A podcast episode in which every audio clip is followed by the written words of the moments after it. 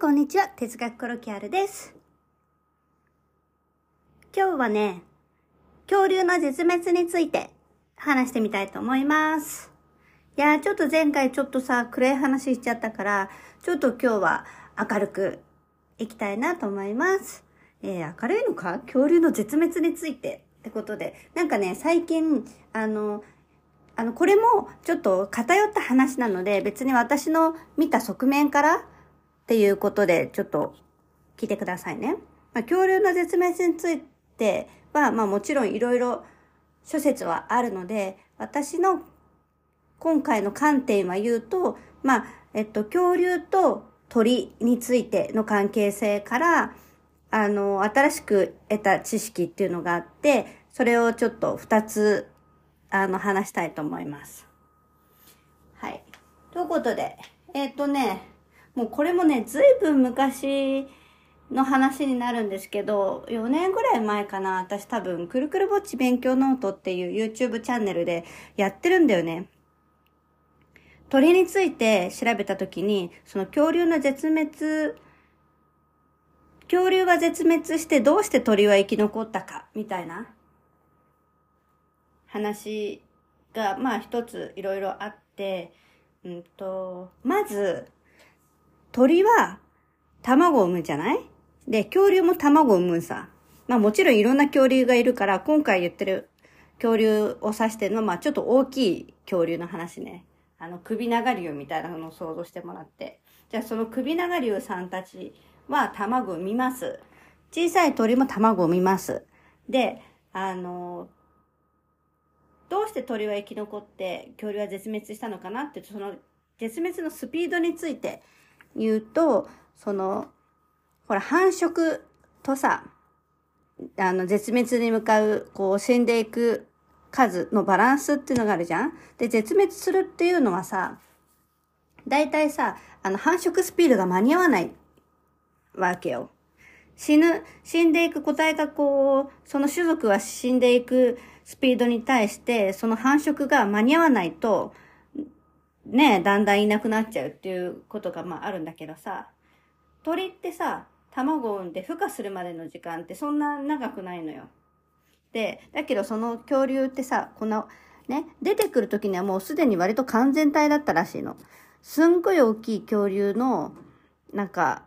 そのまま小さい版みたいなのが卵から生まれるっていうんで、結構ね、何ヶ月とかっていうのをかかるっていう話があって、その時間がかかりすぎたんじゃないかっ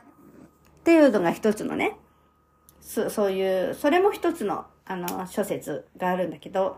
それでさ、あの、ちょっとこの間 NHK でさ、恐竜のさ、あの、番組を見てた時に、その、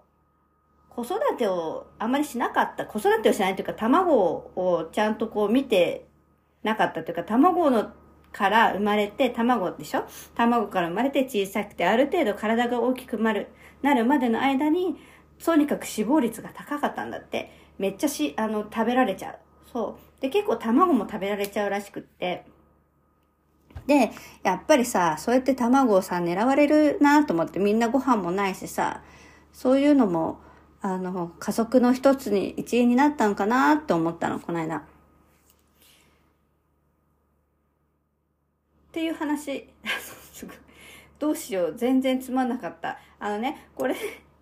これさ、この間ね、お父さんと話した時に逆にめっちゃ盛り上がったんだけどさ、これ私が一人で喋ってても面白くないんだけどさ、別の視点から別の知識を持った人がさ、一緒にいるとさ、ああ、そっかって、じゃあもうこう、こういう場合はこうだからとかっていう話ができるからさ、結構盛り上がる恐竜の絶滅の話なんだけど、一人で、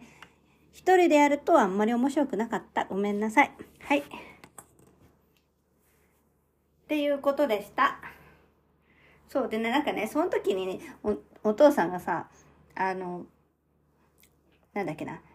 恐竜はそもそも絶滅したのか、